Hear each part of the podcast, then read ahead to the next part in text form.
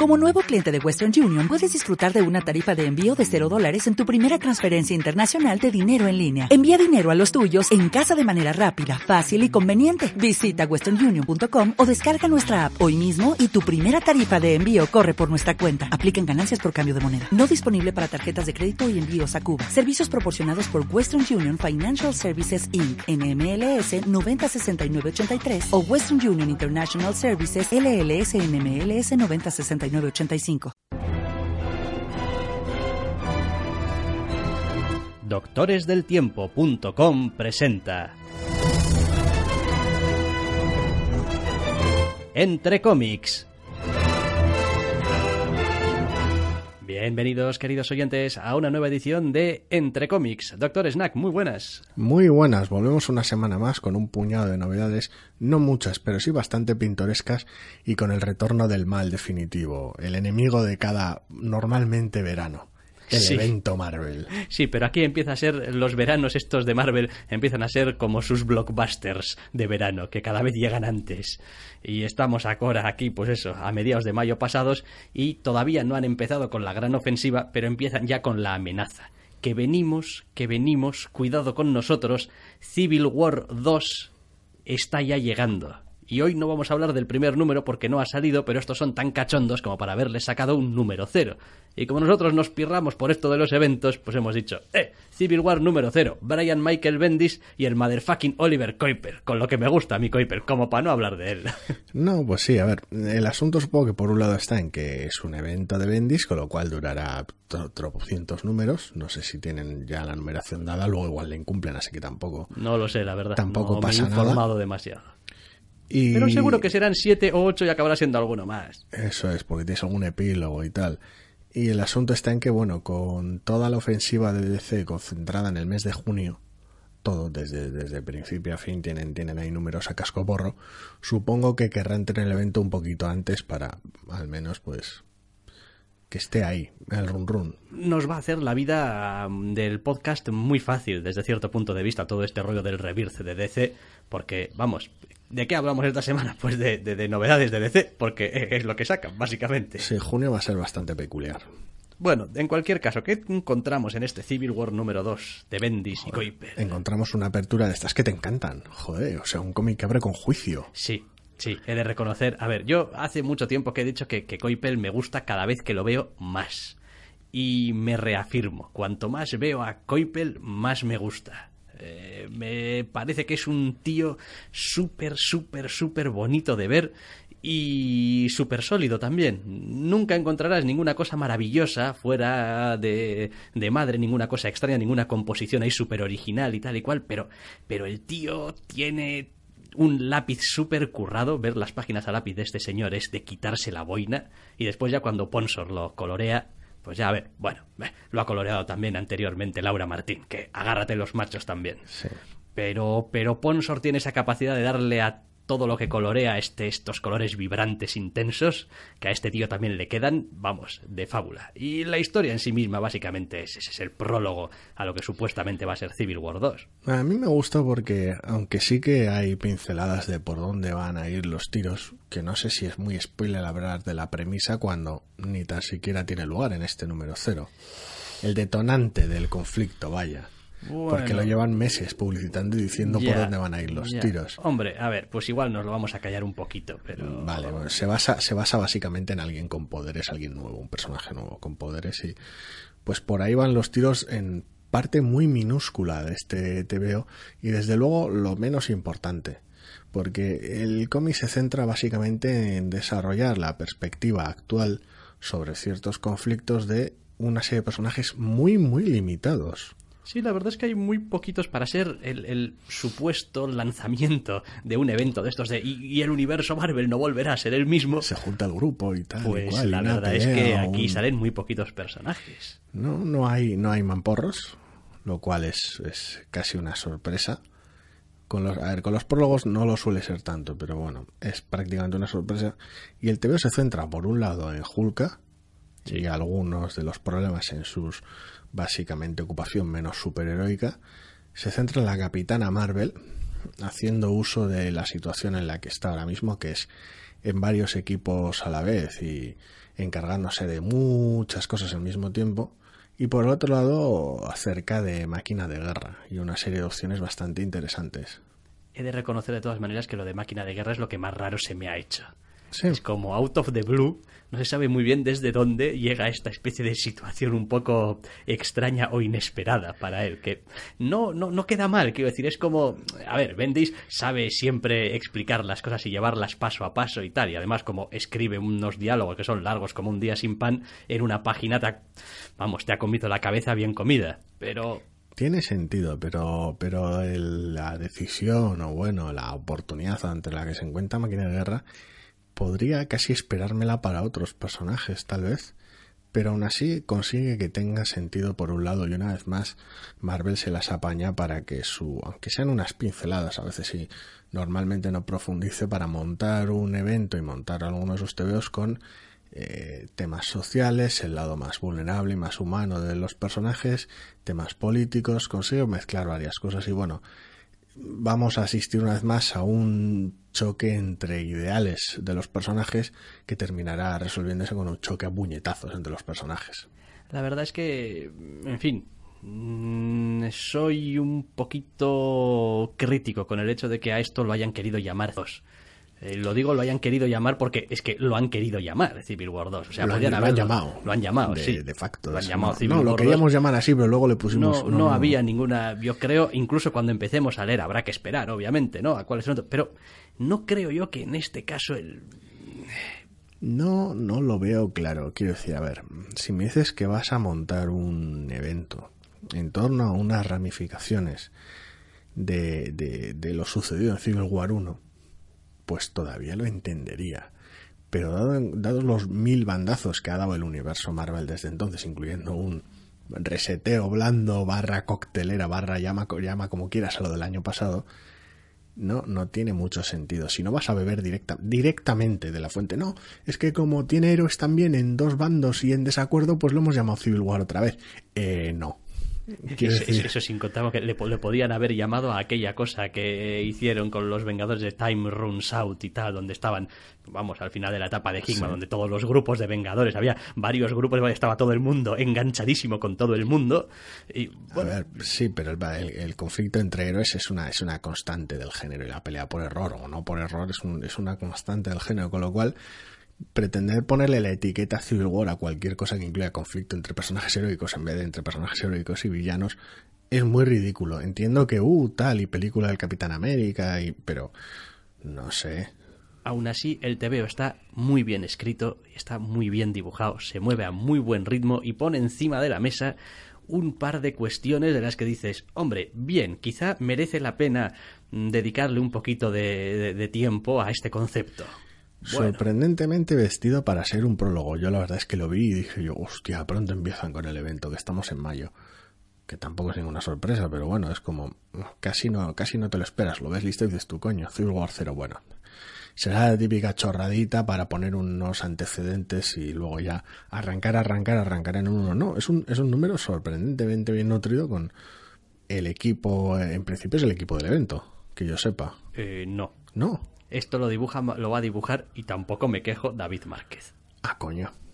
Ah, coño. Y no me bien. quejo, ¿eh? Lo sigue guionizando Bendis. Eh, sí, creo que eso no va a cambiar. Entonces va a ser raro. Va a ser raro pasar de Coipel a Márquez. Mm, A ver, en realidad, eh, a ver, Coipel hoy en día ya dibuja muy poquito Ya, ya, eh, ya, ya, interiores. Entonces, eh, es lo mismo que pasó con aquello de Inhumanos, era la colección que sacaron aquella, Inhumanos 1 y tal. Y el número 1 era bastante asquerosete, pero lo dibujaba Coipel y molaba porque lo dibujaba Coipel, era lo único que se salvaba prácticamente. Y luego ya la colección la dibujaba otro señor. No me acuerdo. Eh, Le cual, muy pues, poquita atención a los fue un especial general. o algo así, tampoco fue un número uno, seguramente. Fue algo inhumanos, tal y cual. Y- En la colección actual no la estoy leyendo, por ejemplo. O sea que no, no- no tengo ni idea. En fin, habrá que ver. Es un prólogo sin más, con algunos detalles interesantes. Está bien. Tiene algún momento así, Bendis, un poquito de estos... A ver, no es que roce la caricatura ni los chistes que suelen hacer sobre sus diálogos, pero sí hay un encontronazo entre Hulka y María Gil muy, muy Bendis. Muy Bendis, Sí, uno de esos diálogos muy suyos, pero en general es un cómic bastante neutro, entre comillas, en lo que a él respecta. Sí, sí, sí, sí. Y muy bonito de ver. No, me canso de A decir. mí me ha gustado mucho, me ha gustado mucho. Tiene personajes en general que me gustan. Máquina de guerra no es que me llame la atención demasiado, por lo tanto, Hulka como la Capitana Marvel son personajes que me llaman muchísimo la atención, que me gustan mucho.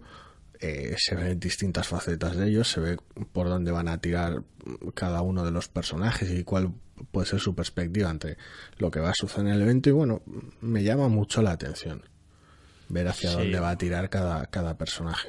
Sí, yo no lo he dicho, pero he sido internamente bastante crítico durante mucho tiempo con, con la Capitana Marvel, con lo que estaban haciendo con la Capitana Marvel. No crítico para adentro. Sí, no, no, no siempre he tenido muy claro qué mierdas estaban haciendo con el personaje, porque según quién lo guionizara y dónde apareciese, a veces era como una guerrera que lo parte y a veces parece que no se pensaba las cosas, otras veces es una táctica y tal, no sé qué, del ejército, que esto y lo otro, una piloto mm, y tal y cual, y otras veces sí, no, no me han encajado demasiado bien. No sé, yo llevo bastante tiempo leyendo Capitana Marvel y no he encontrado grandes disonancias en ese aspecto. O sea, esa faceta de que acabas de comentar, de que no se lo piensa y tal, no me la he cruzado, salvo en momentos muy específicos, tal vez más pasionales que otra cosa, no.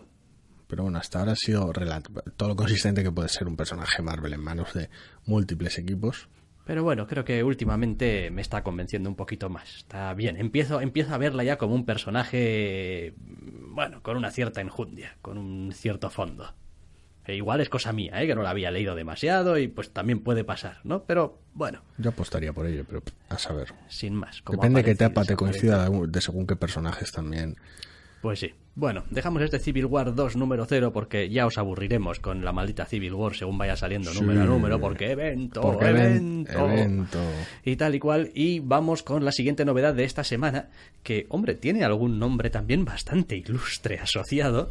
Hablamos de Arcángel número 1, Arcángel número 1, vaya, de William Gibson, sí, ese William Gibson, el de Neuromante, por ejemplo, y Butch Guys, al dibujo a quien yo asocio muchísimo con cierta etapa del Capitán América con Brubaker y tal, pero bueno, son cosas mías. Sí, por lo visto basado en un, en un, en un guion que de, de William Gibson y Michael St. John Smith eh, han cogido y han dicho, eh, mm, un cómic de esto, mm, vale, venga.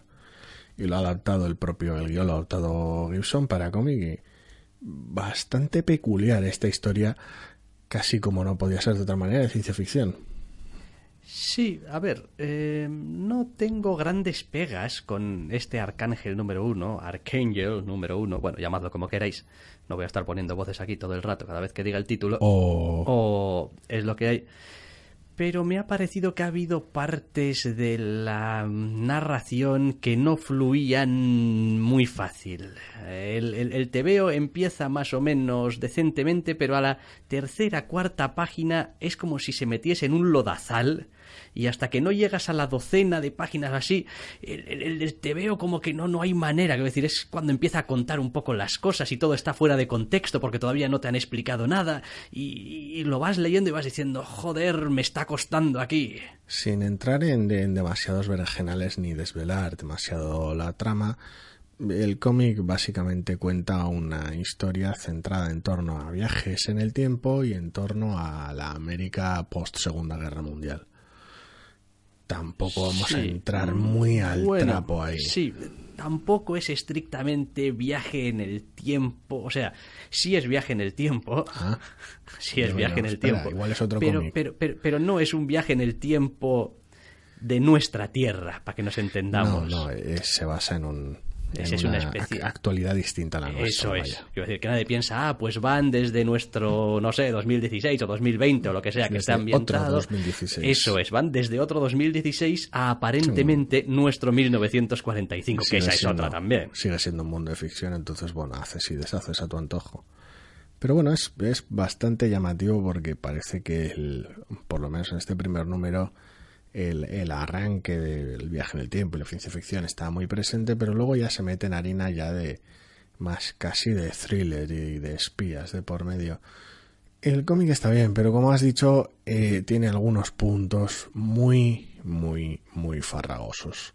Además de, de una torpeza casi innecesaria en unas explicaciones que no vienen al caso, porque es un cómic relativamente sencillo, en su trama, muy sencillo en su planteamiento, se ve muy bien por dónde van los tiros, los personajes que presenta los presenta con habilidad y captas enseguida de qué, de qué pie cogía cada uno. Pero aún así se insiste en dar unas explicaciones, montar unos ladrillazos en el diálogo que no vienen al caso. No sé, no, no lo, y lo, que es, muy, muy torpe. Son, son, unos ladrillazos y es que después de haberlos leído tampoco es que te explique especialmente bien las cosas. No aportan gran cosa, ¿no? O sea, sigue estando todo un poco como confuso porque parte de la gracia de la historia está en que, hombre, hay un cierto misterio que desentrañar de por qué está pasando lo que está pasando y qué objetivos tienen determinados personajes, etcétera, etcétera. Con lo cual no te lo pueden contar todo. Aún así, se las arreglan para intentar dar unas medio explicaciones sin contarte las cosas, lo cual hace muy difícil de seguir realmente incluso el, el, el hilo de esa descripción o narración que te están haciendo. El problema que tengo con el, núcleo del, del cómic en general, el centro del TVO, es que a la hora de presentarnos a la protagonista, eh, hay un puñetero torbellino, un jodido desierto lleno de diálogo expositivo que es terrible. Es en general terrible. Buena parte de las interacciones que suceden en el, en el centro del cómic son hola, soy tal y soy de esta manera y tengo lugar y te lo voy a contar a ti, personaje que ya me conoces para que el lector lo sepa y es no sé, es extrañamente torpe. Yo creo que esto de todas formas va a ir mejorando bastante, porque es verdad que el ramillete de personajes que se nos presentan son bastante variopintos y son bastante interesantes. No, y la situación puede dar muchísimo juego, pero muchísimo.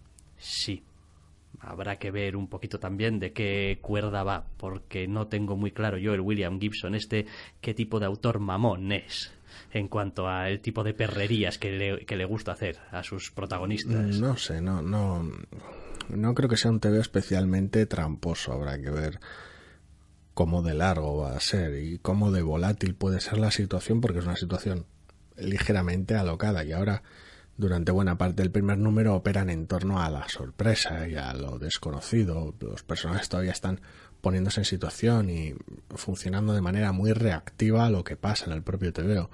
Pero una vez que se asienten, eh, quiero decir, van a tener que empezar a tomar cartas en el asunto, tanto héroes como villanos, entre comillas, por reducirlo muchísimo. Y no sé yo cuánto puedes prolongar ciertas situaciones. Pero Sí, bueno, Yo creo que el TVO va además cogiendo marcha, cogiendo velocidad Sí. de crucero y para cuando llegas al final del número la cosa ya está bastante en movimiento y ya es como, bueno, eh, ya lo que, mira, lo que tenía que contarte pero no dejarte claro, ya te lo he contado y no te lo he dejado y claro. los personajes ya te los he Y los presentado. personajes ya están presentados, con lo cual ahora esto va a ser, bueno, Sí. pues es lo que decías tú, ¿no? Quizá empieza con un fuertísimo componente de, de ciencia ficción y tal, Sí, y acaba con un, con un- con un- 45 de cabeza. con un fuerte componente de, de- de rollo de espías, investigación, parachunga y tal. Vamos, casi casi un capítulo de Expediente X. Vaya. No sé, no sé, a ver, lo dicho, eh, el cómic es interesante, los personajes molan, la situación tiene muchísimo potencial y va mejorando, pero hay ciertas cosas de los diálogos y de la presentación de los personajes que ha sido que ha afectado muchísimo al ritmo y ha sido terriblemente torpe. Tampoco tengo muy claro si le hace mucho favor el color a los lápices de Batch Guys. Porque al final del TVO hay algunos eh, bocetos y tal de, de los personajes e incluso algunas páginas con el tratamiento. Y no sé yo, quiero decir, yo veo lo- los rostros que dibuja este y digo, "Oh, está bien, son, son, son expresivos, son serios, son con ese toque así muy, re- siempre entre comillas, realista que ha tenido el, el dibujante, pero, pero bien, o sea, detallados y tal. Y después en el TVO como que se me embarulla todo un poquito. Pero vaya. Sí, no sé. A mí me han gustado los, los colores, son, son bastante expresivos en general. No me he fijado ni en quién era el colorista, curiosamente. Pues las tintas sé que son suyas y de Tom Palmer. Los colores son de Diego Rodríguez. No sé, a mí me han gustado. No, no sé hasta qué punto le resta detalle o hasta qué punto es el propio Batch tomando atajos Quizás con sí, las páginas sí. coloreadas. Quizás sí. Eh, de todas maneras, no hemos dicho que esto es un TVO para IDW. Cierto. Que no lo hemos dicho. Y eh, sí, evidentemente el de Civil War pues es un TVO de Marvel. Sorpresa, sorpresa. Sorpresa, sorpresa. Pero bueno, este es de IDW y, oye, pues eh, un nombre ilustre aquí poniendo. Es decir, si a Marvel le funciona poner ahí un Stephen King en la portada, pues a esto les tiene que funcionar. William Gibson. de la Torre Oscura y tal. No sé, a ver, a mí me ha gustado, pese a los problemas de, de ritmo que tiene en el centro, a mí me ha gustado. No sé yo si es mi tipo de historia, pero claro, hasta que avance no voy a tener demasiada manera de saberlo.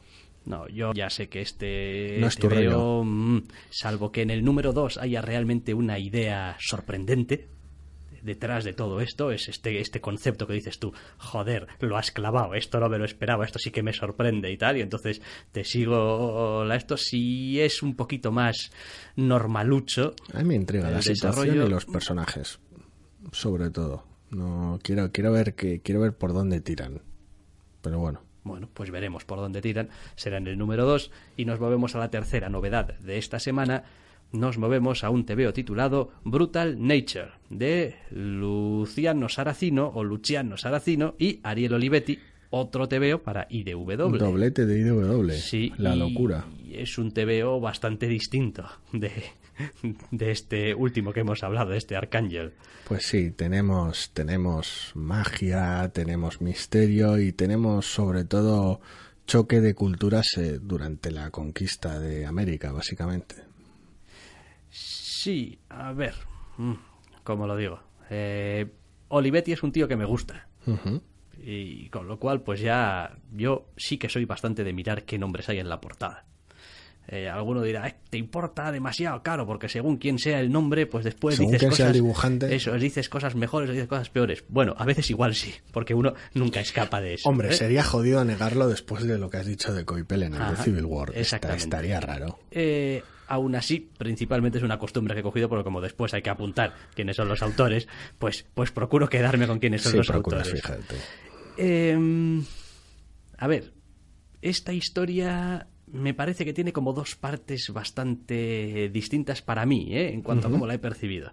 Una primera parte en la que se me está contando una... Pues, pues eso, esa especie de choque y tal y cual entre las Sí, civilizaciones. que bueno, que vienen conquistadores españoles y te masacran a- Sí. a, lo loco. sí, Bueno, que tampoco es ninguna novedad a estas alturas de la historia. Evidentemente. Es decir, es lo que es lo que hubo y evidentemente ahí también hay un protagonista, un personaje, bueno, que juega un papel mm, clave.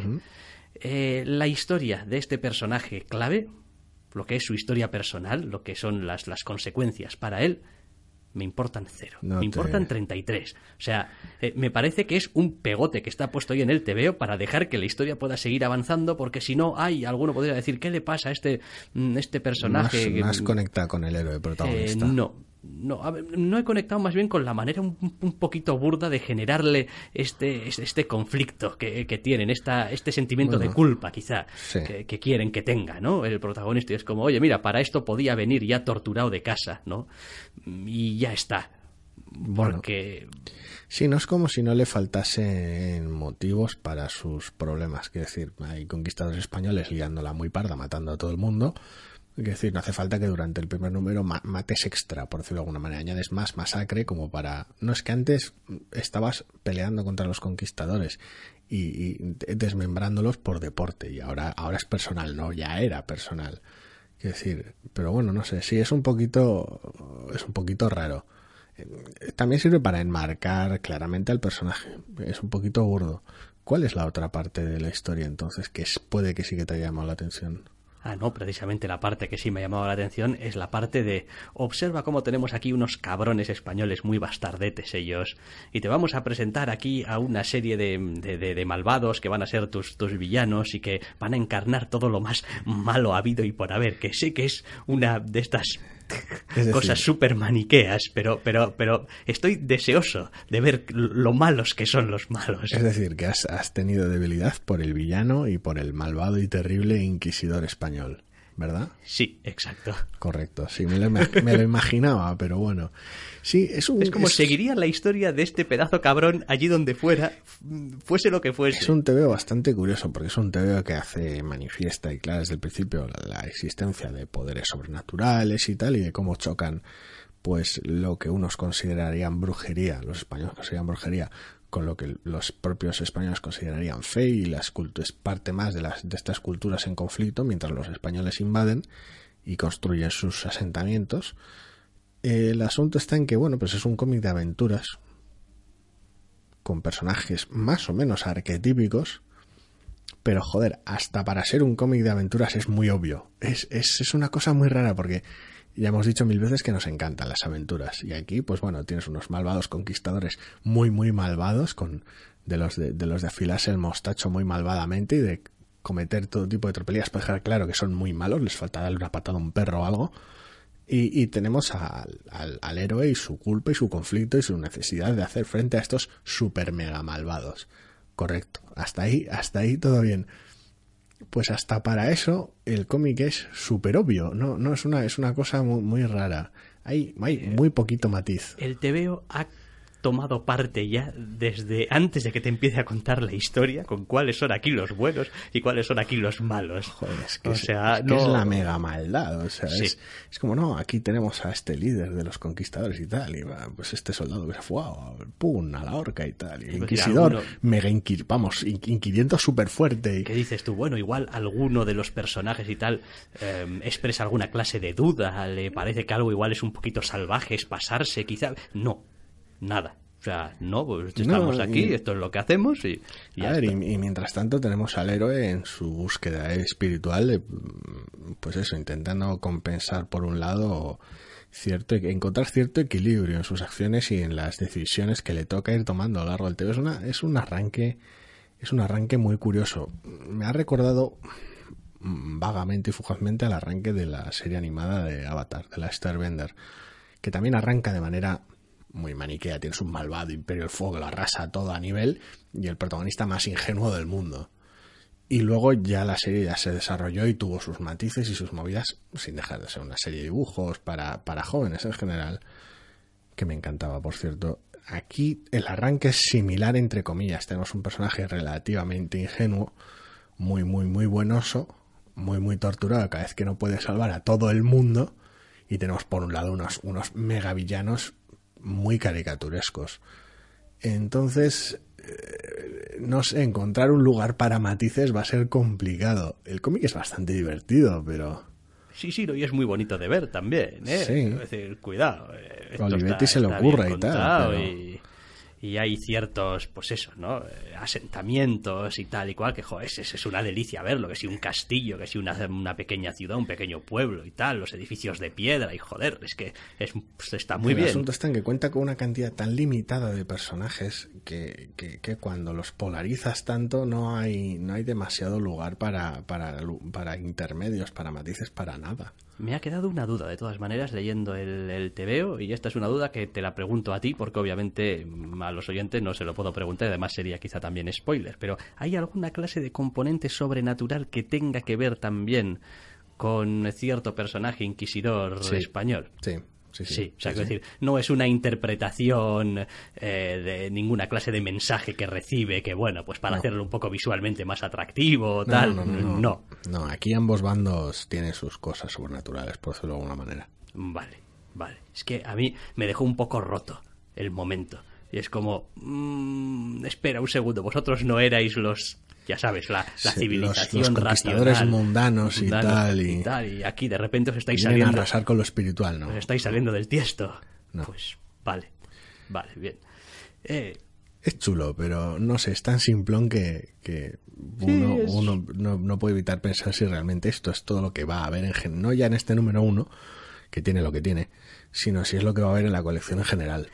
Eh, sí, pero yo creo que parte de la gracia de esta historia está en que a la larga y conforme vayan pasando los números, los extremos van a estar cada vez más cerca. Va a ser ese, ese rollo de decir, bueno, mm, que tampoco somos tan diferentes. No sé, no sé, no lo veo claro.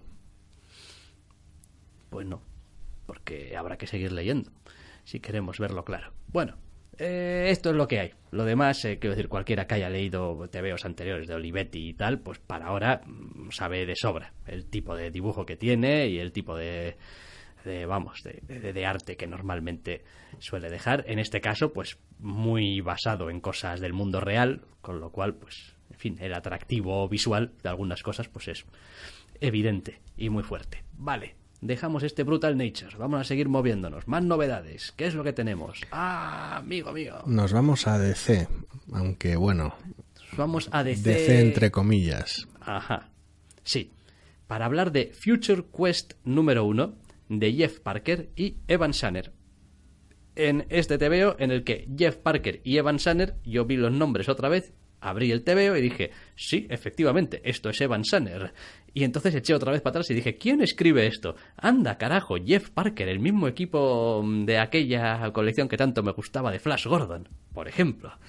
Y no coloreará por... Sí, es verdad, Jordi Beller colorea. O sea, el equipo completo de aquel TVO que de aventuras de Flash Gordon que tanto me gustaba está ahora aquí en este TVO de mm, aventuras también. Pues sí, algunas, algunas páginas las cubre Steve Root, pero bueno. Sí. Al dibujo, pero vamos. Sí, en general, en general lo dibuja todo Ivan Sanner.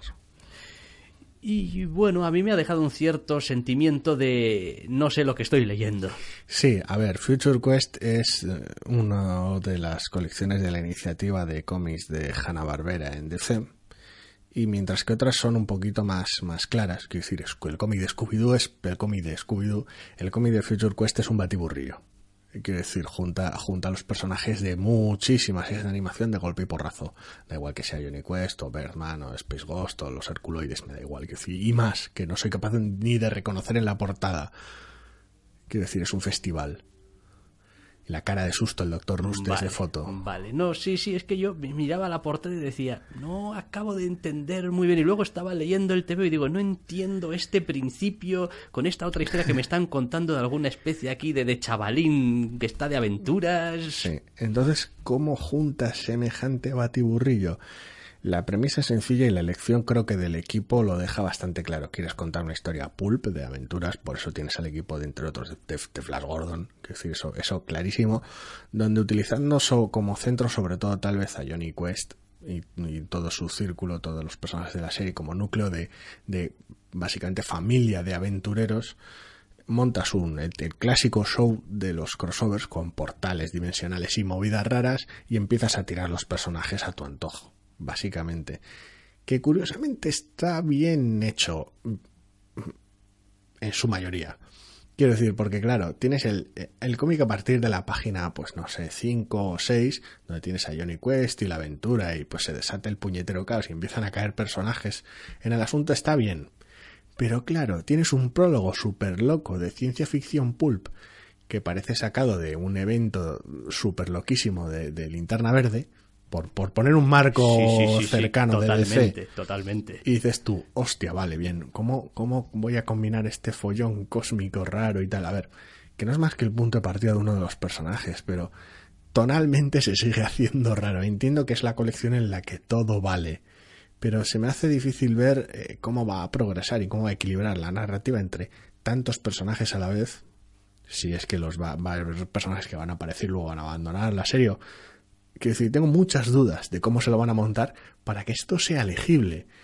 Lo cual hace que me sorprenda lo legible que es el primer número. Sí, aún así hay algunas cosas que me encantan de este TVO, como el tratamiento del color que, eh, que hace Jordi Beler cuando saca a algunos personajes y de repente te saca al Fumanchu de turno, que no sé ni quién carajo es, no sé si esto es un personaje que existe Sí, o creo no. que es un villano de Johnny Quest, Es pero un no me hagas mucho caso porque... Y, no. y de repente todo se vuelve rojo y todo se vuelve... Es que es como si de repente pasases la página y estás en otro jodido mundo, en otro jodido TVO. O sea... Casi, casi, en algunas ocasiones casi uno puede oír, puede oír la, música de malo de serial, de dibujo animado y mucho chan chan chan y mucho... Está muy bien llevado, quiero decir, pese a que eh, estéticamente es muy dispara esa sencillez de una serie de dibujos animados de antes de que yo naciera, muchas de ellas. Eh, quiero decir, y ya tengo unos cuantos añitos, está bien llevado, se traspasa la identidad, pues son personajes sencillos y bastante icónicos que los puedes tratar de, de una manera distinta y que sigan conservando la esencia. Es muy bonito de, de ver y es muy divertido de leer.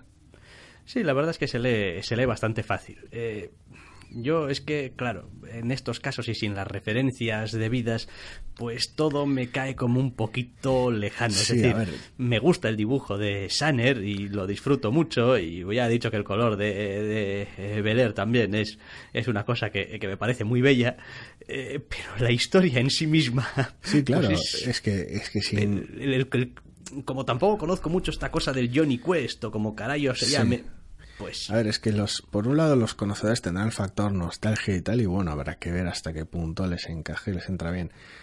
Aquellos que tenemos muy poca idea o ninguna, es un festival, porque de repente tienes, bueno, aquí tienes una historia de ciencia ficción en el espacio, algún tipo de evento loco, apocalipsis espacial raro. Bueno, ¿y ahora qué tenemos? Ahora tenemos una familia de aventureros aquí, una movida muy ligera y muy divertida.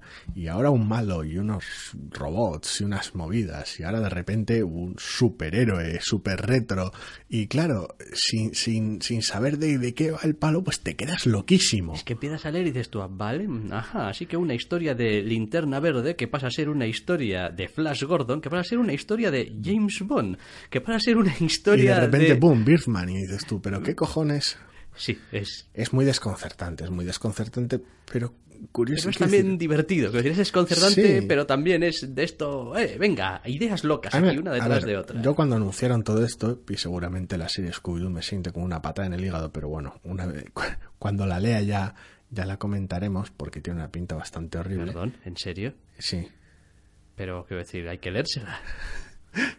Eh, ¿Por qué tengo que leerme una historia de Scooby-Doo? Bueno, ya veremos cuántas novedades hay la semana en la que salga, pero corres el riesgo de Venga, hombre. por el podcast. Es que yo todavía los sigo oyendo con las voces, ya sabes, sudamericanas y El tal. Decir, no, no puedo seguir con ese doblaje. Es como, no ya sé veremos. si me lo puedo tomar ya muy veremos, en serio. ya veremos cuando salga qué tal está. No, Bueno, es Scooby-Doo, tampoco hay que tomárselo muy en serio, supongo. Ya no tengo mucha curiosidad al respecto, pero, pero en este caso concreto os aparece esto y dices tú, "Uh, este batiburrillo de personajes y no, no tengo muy claro qué, pero consiguen hacer que funcione por ahora. Quiero decir, claro, porque sí, muchas aventuras y tal, y si realmente pretendes cumplir la promesa implícita, entre comillas, de, de sacar todos los personajes y de que intervengan todas las series locas que has prometido en tu portada, pues van a hacer falta mucha habilidad y muchos malabares para ello. Eh, yo creo que se las arreglarán con un poco de morro y tal, y la complicidad del lector se llega muy lejos. Sí, sobre todo eso último, sí. Pero bueno, la verdad es que para todo el follón que monta y lo, entre comillas, ambiciosa que es la serie intentando juntar semejante disparate, es sorprendentemente bueno, porque es eso, no esperando nada del, del a decir, bueno, aquí este batiburrillo que han montado, luego es muy divertido. Mm, Habrá que ver cuánto aguanta esa complicidad, hasta qué punto puede estirarse. Bueno, ya lo veremos, ya lo veremos. En parte, en parte, estamos para eso también, para ver hasta dónde llegan las locuras de algunas de las novedades que nos solemos cruzar. De todas maneras, tenemos que seguir poniendo marcha hacia adelante y hablar de, yo creo que la que va a ser la última novedad de esta semana, no Sí. probablemente el último TVO del que hablemos, pero sí la última novedad. Se titula Mae, número uno de Jinja para Dark Horse. En lo que es pues el cómic más desconcertante de la semana. Quiero decir, si ya me ha sorprendido que un evento Marvel abre con, abra con una escena de juicio o que algo como Future Quest y su batiburrillo puedan salir adelante y hacer un número uno decente, esto ya me, me ha dejado con el culo muy torcido. A ver, eh, yo he tenido un problema con este TVO. Has tenido un problema con este TVO que te encanta o te encantaba O creía que me encantaba. cómo dibuja Jinja. Sí, Sí. pero, pero he empezado a leer este TVO y no lo he reconocido. Hace mucho que no leemos a Jinja, también Sí, es cierto. No sé, no sé en qué ha estado trabajando desde. Sí, quiero decir, habrán pasado 15 años desde, desde Top Ten. Sí, no, yo estaba pensando en el proyecto aquel que no llegó a ningún lado, ese número uno de... De The Authority, ¿no? de Era con Morrison. con Morrison. Sí, y el sí, submarino y aquella movida. sí, ha pasado... Creo que es lo último dibujo mucho por que leí. Aquello. Sí, quizás sí. No lo sé. Igual lo habremos encontrado aquí y allí, ¿eh? Igual sí, pero... Pero vaya, eh, el caso es que nos encontramos con esta historia acerca de... de- de- es, que, es que es curioso porque hasta el nombre del, de- del TVO, que es el, el nombre de uno de los personajes, ni siquiera parece coincidir con, la que uno, con lo que uno esperaría que sea la protagonista de la colección. Sí, sencillo. Es, es un TV en general de, fantasía, de premisa relativamente sencilla y común. Tenemos la historia de dos hermanas. Una hermana menor a la cual vemos que básicamente vive una vida más o menos normal y corriente y moliente. Y una hermana mayor que después de llevar años desaparecida eh, vuelve, según sus propias historias, habiendo estado en un mundo fantástico. Así. Quiero decir, y habiéndose arrastrado, habrá que ver cuánto de ese mundo fantástico de vuelta al nuestro. Es un, es un cliché de ficción muy, muy común, tan común hasta el punto en que tenemos un cómic publicado prácticamente con la misma premisa ahora mismo, en el caso de Birthright. Sí, es lo que estaba pensando yo. Sí, los tiros van por otro lado en ese caso, al menos desde el número uno dejaba bien claro eh, en qué situación volvía el hermano y cómo por decirlo de alguna manera. Tampoco voy a decir nada más, no sea que alguien ni tan siquiera haya empezado con la colección. Mal. Mal, es una de mis colecciones favoritas de las que se editan ahora. Birthright. No se la puede recomendar lo suficiente. ¿O sí? Aparentemente sí. El caso es que eso es, a ver, no, no digo que sea como Birthright ni mucho menos porque el tono es distinto. Birthright es más oscura en ocasiones, más dramática en general la problemática de los de que los hijos sean menores de edad está más presente. En este caso no no se trata de eso. Las chicas son algo mayores ya. Y el tono es más de cuento, quiero decir, mientras que Birthright abraza más una fantasía más clásica con monstruos y guerreros y magos y espadas y tal, eh, esto es esto es más más juvenil de alguna manera. Sí que tiene acción y tiene enemigos y, y da sensación de batallas y tal, pero tiene mientras que pues eso Birthright podría recordar a pues Tolkien o cualquier derivado posterior esto es más Alicia en el País de las Maravillas Sí, sí, sí, efectivamente. Quiero decir, una cosa podría ser un más rollo Conan, con salvando las distancias, y esto, esto es más eso, esto es lo, lo, bizarro, el mundo ese fantástico donde todo parece funcionar de maneras alteradas. Sí, un mundo muy extraño, muy de cuento de hadas, que funciona con sus propias reglas y que habrá que ver cuánto se ha arrastrado al nuestro y ese choque y, ese conflicto y bueno, coño, ver, ver cuál es el papel de la narradora más allá de todo eso, de la hermana pequeña, vaya.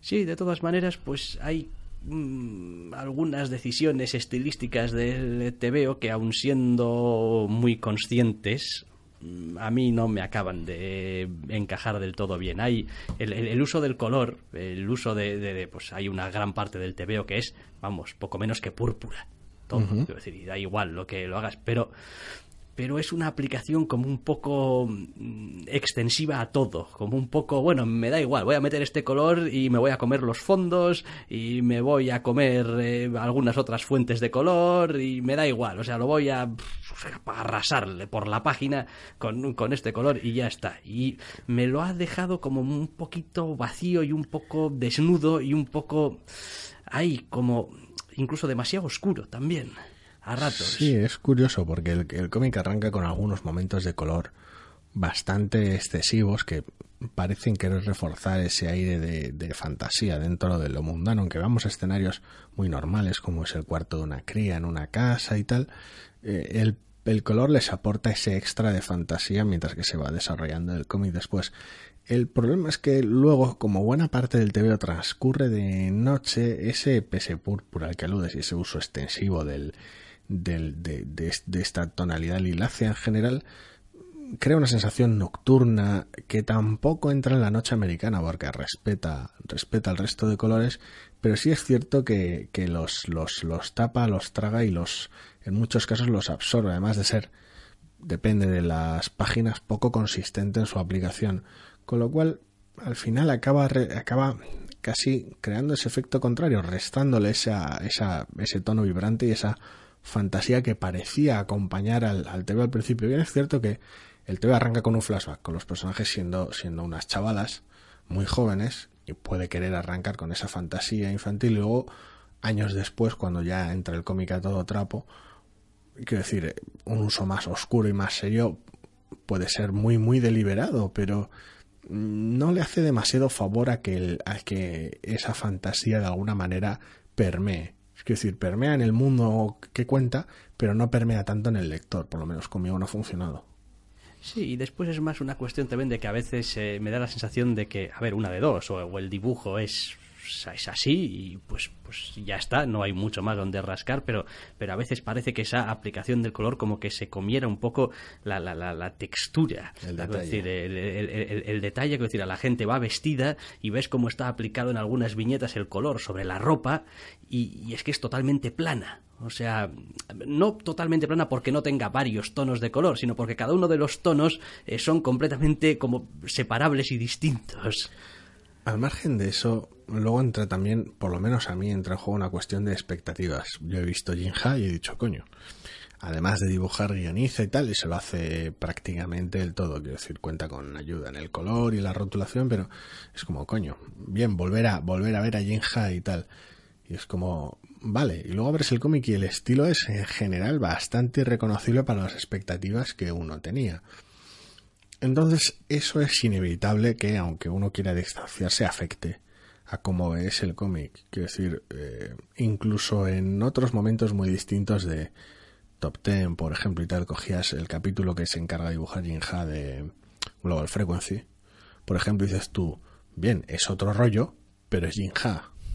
Aquí, en este caso, de no haberlo visto en portada, no hubiese dicho totalmente incapaz de reconocer de el estilo. Entonces, quiero decir, es, es, es muy chocante, con lo cual, eh, una vez sabiéndolo, puedes empezar a ver al artista aquí y allá, pero me refiero a que esas, esas expectativas que, que podíamos tener sobre, coño, un TV dibujado por Ninja, se han visto trastocadas, además con el color tan agresivo con del cual ya hemos hablado bastante, pues termina de no es estropearlo, pero sí condicionarlo. Entonces. Y todo esto casi casi carecería de importancia si la historia fuese una historia eh, atractiva, emocionante, que te engancha desde el principio. O si fuera más compleja realmente. Quiero decir, si tuviera más, más si diera más de lo que hablar, pero es una historia muy básica con una presentación muy básica. No, si yo no necesito que sea muy complicado, quiero decir, me, me, me he leído el este, como le hemos llamado, el Monster, Monster Brutal Nature, el Brutal Nature y bueno, Sota, Caballo y Rey, y, pero sí. bueno, hay, hay, algo ahí, no sé, sí, que me ha tiene, resultado. Tiene que presentarte atractivo. la historia, tiene sus, sus elementos extraños y sobrenaturales en lugares tal vez donde no te los esperarías, la visión de ciertos elementos sobrenaturales y espirituales es peculiar. Aquí tenemos un cliché bastante clásico, contado sin, por ahora, giro alguno, con todas las reacciones que cabría esperar al respecto.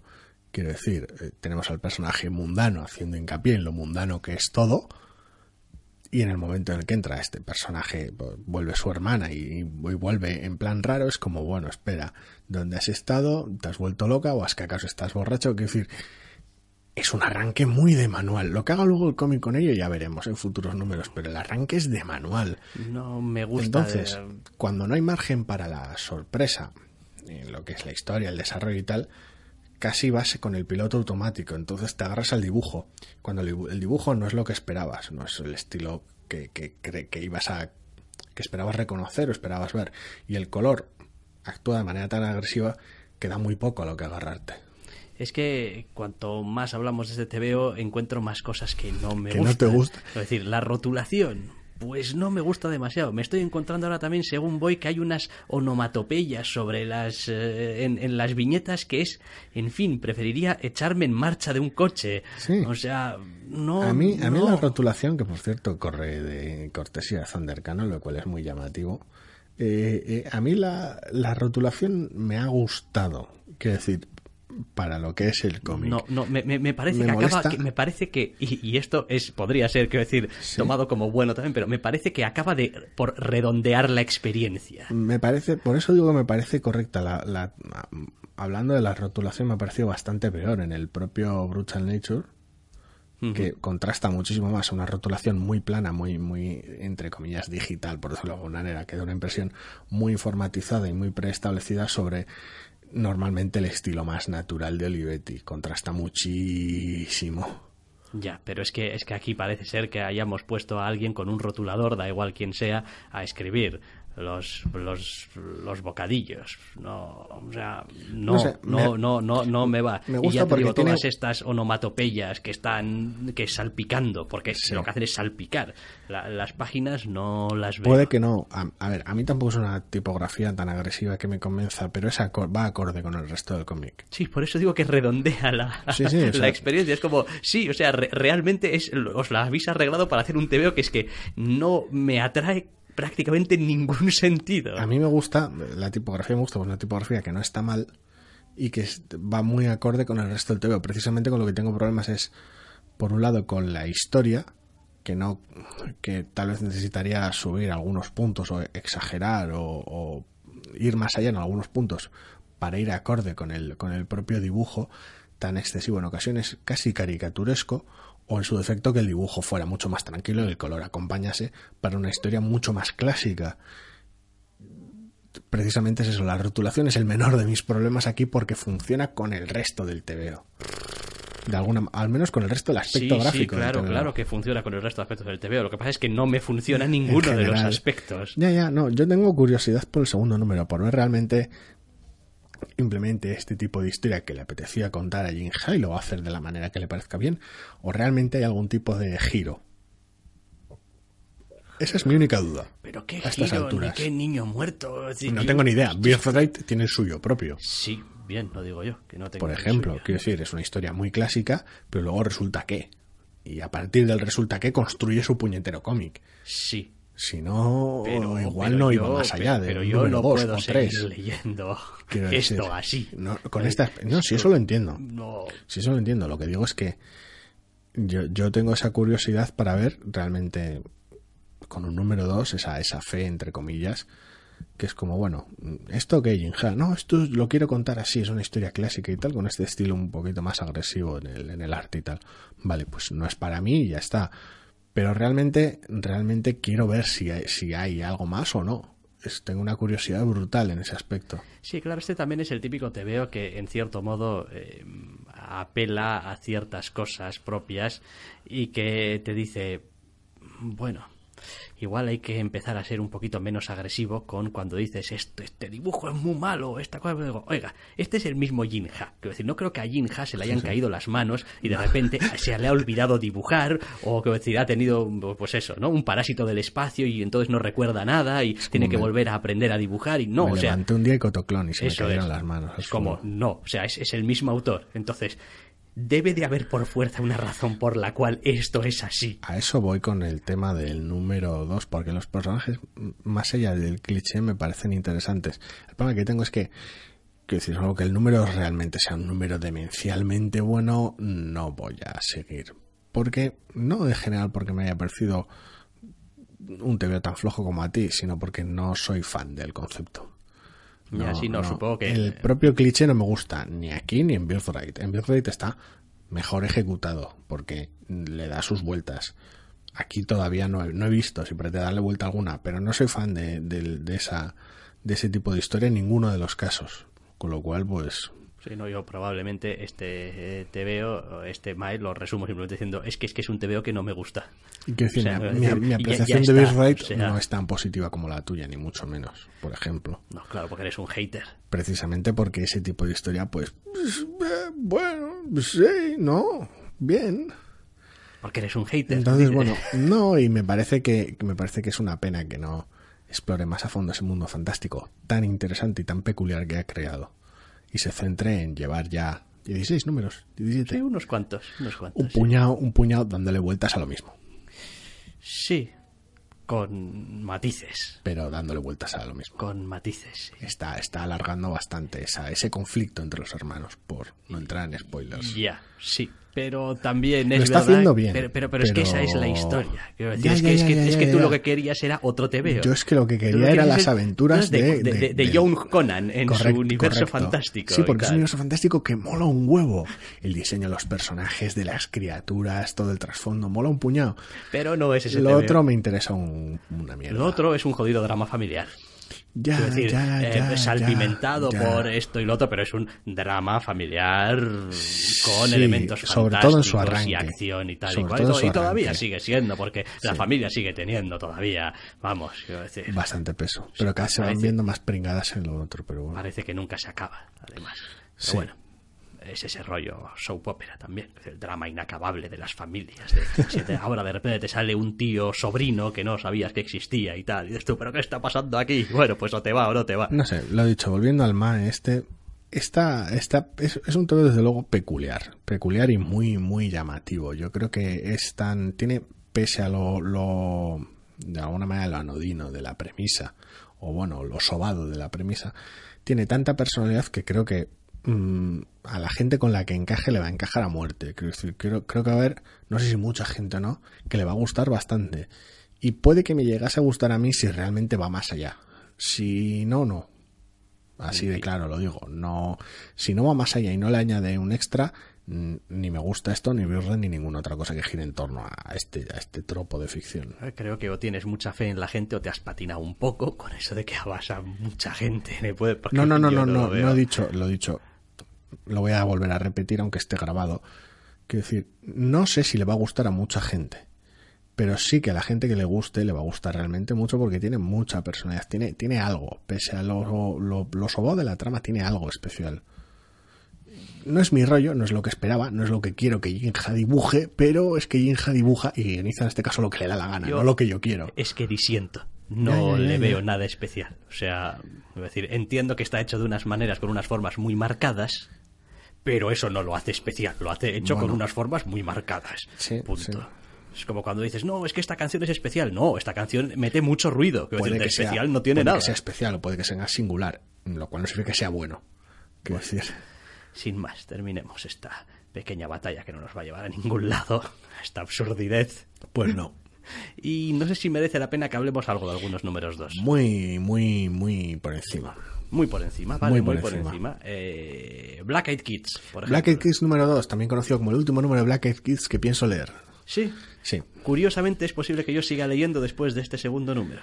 Madre mía, amor. Se ve que la discusión no había terminado No, todavía. se ve que no.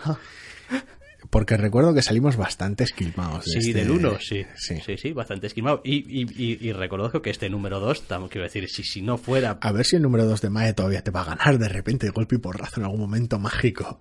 No, Eh, no creo no. que pase, pero... No, a ver, eh, ¿Qué tiene este número 2 para que te haya convencido? mm, no es que el número 2, concretamente como tal, me haya convencido. Ha picado mi curiosidad. Ah, vale.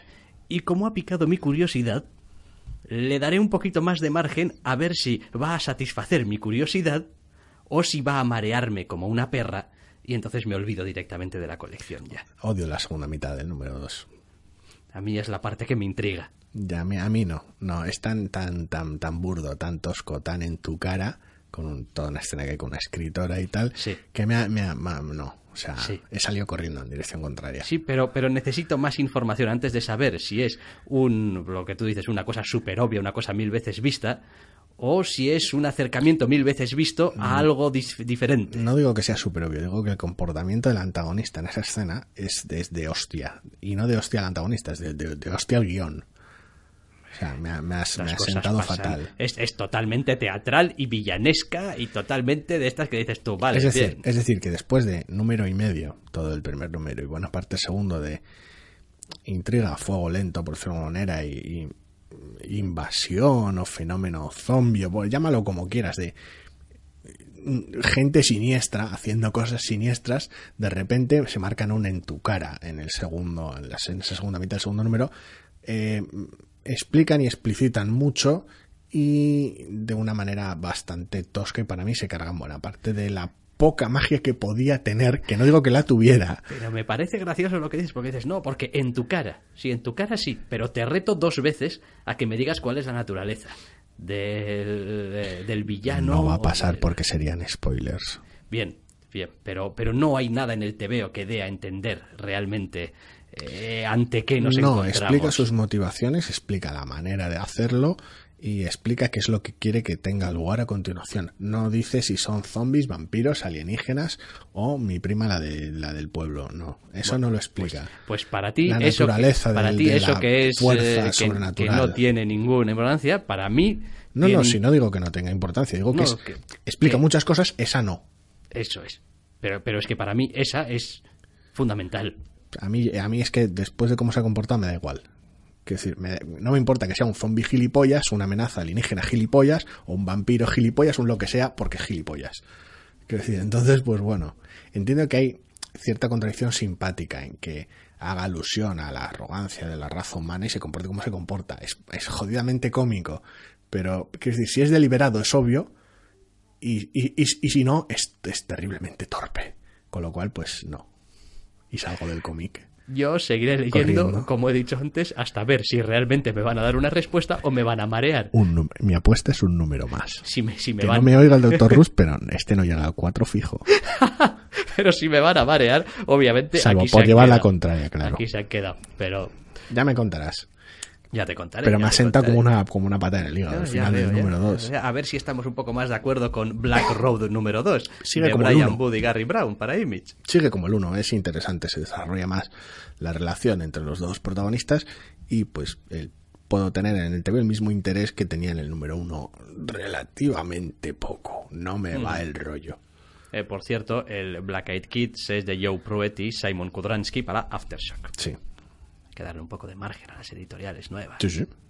Sí, sí. Em, Alguien, no yo, pero Sí, alguien. el, el Black, Black Road, pues sí, sigue efectivamente en la misma línea. Hay poquita cosa que. Ah, es eh, tan, añadir. es tan árido y tan seco el tono, los personajes se comportan de una forma tan distante, tan tosca que no, no termino de conectar con ellos. Es interesante. Pero, y los personajes son peculiares y dan mucho juego, la situación mola, pero no es mi rollo. No, Mm. no, hay algo en la manera de contarlo más que en lo que cuenta, o los personajes con los que lo cuenta, que no termina de funcionarme. Pero está a la altura del primer número, incluso mejor. Mucho mejor ritmo, de- desde luego. Y vale, pues vamos a acabar con los últimos dos TVOs. Depth número 2, Matt Kint y Charlene Kint para Image. Un cómic muy bonito cuya historia no me interesa nada en absoluto. Quiero decir, a ver, Últimamente, tío, no te interesa nada.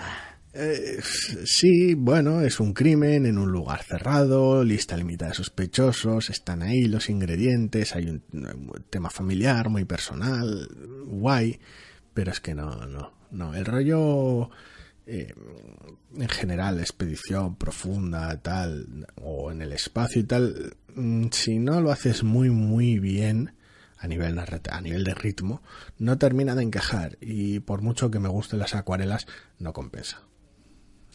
Bueno, yo mm, creo que al menos el número le hace un gran favor a la protagonista. Sí, sí, sí, sí, y al menos luego, es un personaje ya, digamos, más o menos bien formado y con el cual ya puedes empezar a seguir el resto de la historia, cosa Sí. que con el número uno no ocurría.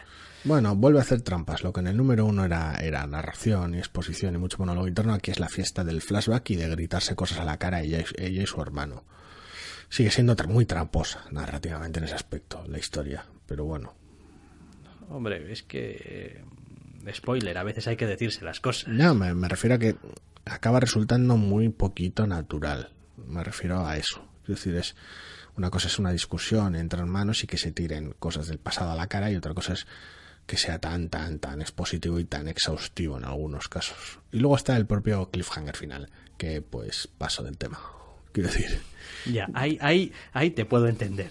es como Ahí te puedo entender porque es como... mm, Esto no es lo no- que no menos estoy falta me leyendo hacía. esto. Es como, no, no estoy leyendo este TVO. No, no, no estoy leyendo este TVO para, para esto. Es decir, si hubiese querido leer este tipo de... Pues otro TVO. si mi, si mi conexión con el, con el del cómic y la manera de contar las cosas que tiene, la historia que está contando, podía estar poco a poco unida cada vez por un hilo más fino, le has terminado pegando un hachazo al final para que no quedase ya ninguna puñetera duda.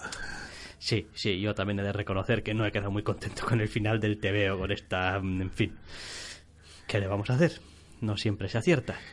Eh, hablando de no acertar. No, hablando en acertar, tenemos el número 2 de los micronautas para IDW, sí. De, con, con, que eh, bien, pero do- do- ¿dónde estaba el león? no está, está, lo dibuja Max Dunbar. ¿Por qué lo Para dibuja IDW. el número 2 alguien que no dibujaba el 1? ¿Dónde está Valde? No lo sé. No lo sé, pero si ya el primero requería manga ancha, porque no, me molan los micronautas y aunque algunos personajes no estén porque son de Marvel y tal, pues tiene esas cosas micro, micronautas, tío, y, lo dibuja Valdeón y, y joder, el protagonista me cae como la mierda, pero puede funcionar. Llega el número 2 que hace algunas cosas bien en torno al protagonista, aunque no muchas, pero lo dibuja otra persona, el estilo es distinto, la historia va por unos derroteros bastante chorras, se marca un cliffhanger de mierda al final, y quiero decir, la poca fe que podías depositar en esto, dices tú, no, no, así no, joder, así no. Si vas a cambiar el artista, o bien que sea por cosas mayores, que lo cual lo desconozco, puede que lo sea, o joder, espérate al número 4, 5, 6, un algo, ofréceme un arranque más sólido, porque entre los, la, la fiesta la caracterización que tiene el protagonista entre estos dos números y el cambio en la conga de dibujantes, o sea, no, no, no, que no, joder, no es serio. Vale. Pues eh, llevamos ya una horita larga, largando. Yo creo que hemos llegado ya al final de nuestra lista de TVOs. Sí. No sé si hay alguna clase de mm, tontería más o menos mal parida que mm, queramos decir respecto a mm, cierto logo corporativo que ha habido nuevo. Porque es que me estaba acordando que hace Oh. muchísimo que no canto la, la canción de la noticia chorra de la semana. Yo creo que habrá muchos oyentes que no sepan ni, ni a qué me ¿Te refiero. acuerdas de la tonadilla? Sí, hombre, era con la música de Spider-Man. Joder, o sea, iba decir, ¿Vas a cantarla en voy, voy a- directo? Voy a cantarla en directo aquí, Procede. aquí y ahora. Procede. Esto es por todos aquellos que nos siguen desde hace Mucho muchísimo tiempo. y quizás se preguntaron qué pasó con aquella sección que era como el Guadiana de la noticia chorra de la semana. Pues pasó que había empezado a haber tantos tebeos de los que hablar que ya y que las noticias a veces pues hay semanas que no dan. En cualquier caso, para las semanas que sí dan, me propongo hay como una especie de no sé, propósito de, de no sé, de después del salón de Barcelona. de año nuevo chino. Pues de vez en cuando rescatar esta tontería porque al parecer pues a la gente también le gusta un poquito las tonterías y la chirigota y a mí también, el primero. Con lo cual, allá vamos con la noticia chorra. La noticia chorra de la semana te la contamos porque nos da la gana. Si no te gusta, no te quejes. Este es un podcast de mala muerte. Cuidado con la noticia chorra, la noticia chorra de la semana. Dios mío, sí, según, según iba sonando, iba recordando la letra. El horror, el terror y la noticia chorra de la semana, sí. Que realmente es chorra, quiero decir, que una empresa ca- cambie su, su, su logotipo mm, importa realmente poco. Nada.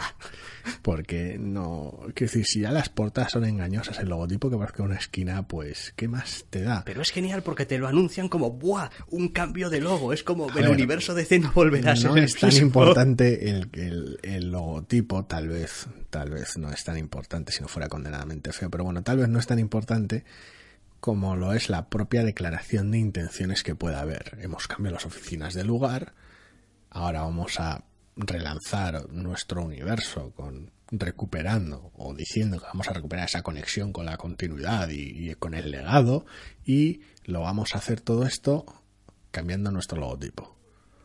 Pues sí, efectivamente, DC Comics ha cambiado su logotipo. Ahora es un logotipo que está, bueno, bueno, un logotipo, en fin, siguen siendo las letras D y C. Decir, Sí. Tampoco es que dé un montón de juego esto, eh, dentro de un círculo azul con unas letras azules bastante gruesas, con una tipografía bastante característica que pone D, C y efectivamente, pues, pues el logo toca, toca las letras y tal. El círculo que las rodea toca las letras y las letras pues tienen por un lado la D, un pico en un lado un poco raro y por otro lado la C, una cabeza superior de, C un poquito raro también. En general, po- por un lado es innecesario. El logo que tenían a mí no me parecía que tuviera ningún puñetero problema. Si querían cambiarlo o, estilizarlo, hacer algo con él, pues, pues bueno. Tampoco es ni mucho menos, evidentemente, la primera vez que se pegan un baile de un baile de logotipo, ni mucho menos. A mí particularmente aquel de la órbita con la estrella alrededor y tal, Sí, sí. era un poquito ruidoso, un poquito, no sé, parecía daba, daba una imagen un poquito, un poquito chorra, por decirlo de alguna manera. A mí ya me gustaba. No sé, me- era, tampoco era realmente pulp, era, era en general muy juvenil, tal vez. Por otro lado, sí es cierto que el logo negro con las estrellas era bastante seco y bastante serio, pero bueno, es un logo corporativo, tampoco. El actual es que es simplemente feo. Que si no tengo ningún problema con que sea más cuadrado, más redondo, más serio, que tenga más detalles o menos, es que es feo. Sí. Es- la, la tipografía es fea, la, la, la decisión de, de en qué partes tocan las letras el círculo, pero no se tocan entre sí, pero es, a nivel de diseño es, es feo, es puñeteramente feo. Pero esto, como era noticia chorra, tendré derecho a hacer algún comentario también no demasiado pensado. Correcto. Me lo vais a permitir eh, Dale. ahora. Hay dos cosas que me llaman la atención de este logo. Uno, no acabo de encontrarme muy cómodo con el tono de azul. No sé muy bien qué tono de azul es ese tono de azul. Es como, no es un azul marino, no es un azul claro, no es un... ¿Qué, qué clase de tono de azul es? Ceruleo, creo. Bien, no es un nombre que quiera ver de- asociado a mi azul. chiste. O sea, Es un cielo, quiero decir. Ya. es- Y dos, a mí me retrotrae a ciertos tiempos juveniles en los que mi fanboy interior estaba inmerso en otras batallas, como por ejemplo en el mundo de los videojuegos, Ay, donde había dos grandes compañías que estaban luchando continuamente por el control. Creo que ya sé por dónde vas. Vas Una por el color. Era Nintendo y tenía un logo rojo que ponía Nintendo y un circulito. Y después había otros señores que eran Sega y tenían un logo azul y eran Sega. Y era ¡oh, la gran lucha. Y por alguna razón yo siempre estaba con Nintendo y nunca estaba con Sega.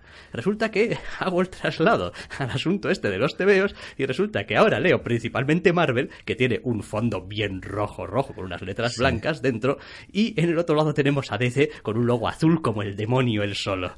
Y una vez más vuelvo a estar con el rojo. Y eso que el azul es el color de la tranquilidad, el color de la paz, el color de no sé qué, pues machos, no aciertan conmigo. Bueno, voy a evitar cualquier tipo de comentario de, bueno, vamos a evitar trasladar esto a la política y al color de los logos. Eh, bueno, en, en ese caso es que, quiero decir, me dan asco los dos. Ya está, punto, ya lo he dicho, tampoco... Bien, vale, al margen de, de los chistes y las chirigotas, sí es. La verdad es que es llamativo esta necesidad de, de diferenciación y de distinción, pero es, es raro, es raro que no hayan optado por un logotipo más, más complejo, más elaborado. Me sorprende muchísimo, la verdad, ¿eh? unas letras planas, geométricamente súper toscas en un círculo y ya. Y no sé, no. Además no tiene, no tiene esa naturaleza icónica, porque quiero decir, para el logo el de Image es puñeteramente sencillo, por ejemplo, pero es un logo bellísimo e inconfundible. A mí me gusta. Estos son dos letras en un círculo con una tipografía bastante fea. Quiero decir, y ya. Y lo que es peor, os hemos hecho perder tiempo de vuestra vida escuchando estas opiniones de que no van a ningún lado acerca de unos Sobre lo logos feo que es el logo. cuando cuando en realidad ese maldito logo va a ser una cosa pequeñita en unas portadas que es que ni te vas a dar Y cuenta. habrá que ver si va en azul en todas o no. Bueno, que eso es un clásico. Te- es un clásico, hombre. Es más importante la silueta y la forma que el color. Ya verás como a Batman cosas. lo ponen ahí más negro y tal y cual. Porque Batman. Podrían haber cogido el logo de Batman y ya estaba. ¿eh? Quiero decir, porque por otra cosa. Si en vez de Batman, hubiese sido Datman, pues co- con una D, pues, pues sí, quiero decir, DC, ¿no? Datman Comics, sí, ya está. Pero como lleva una B, pues no nos sirve. Bueno, mientras no le hayan puesto cómics detrás o debajo, y sea Detective Comics Comics, y volvamos, volvamos a caer en eso. Detective Comics, Comics, Comics. Comics. Pero bueno, Bueno, las cosas que molan, guion, molan. Son cómics, guion Son cómics. cómics, de verdad. En fin, pero sí, un logo muy feo. Que, bueno, es una tontería, pero bueno, si no, no sería la noticia chorra. Efectivamente. Y con la noticia chorra de la semana vamos a poner punto y final al podcast y volveremos con todos vosotros, si así lo queréis, la semana que viene. Hasta la semana que viene.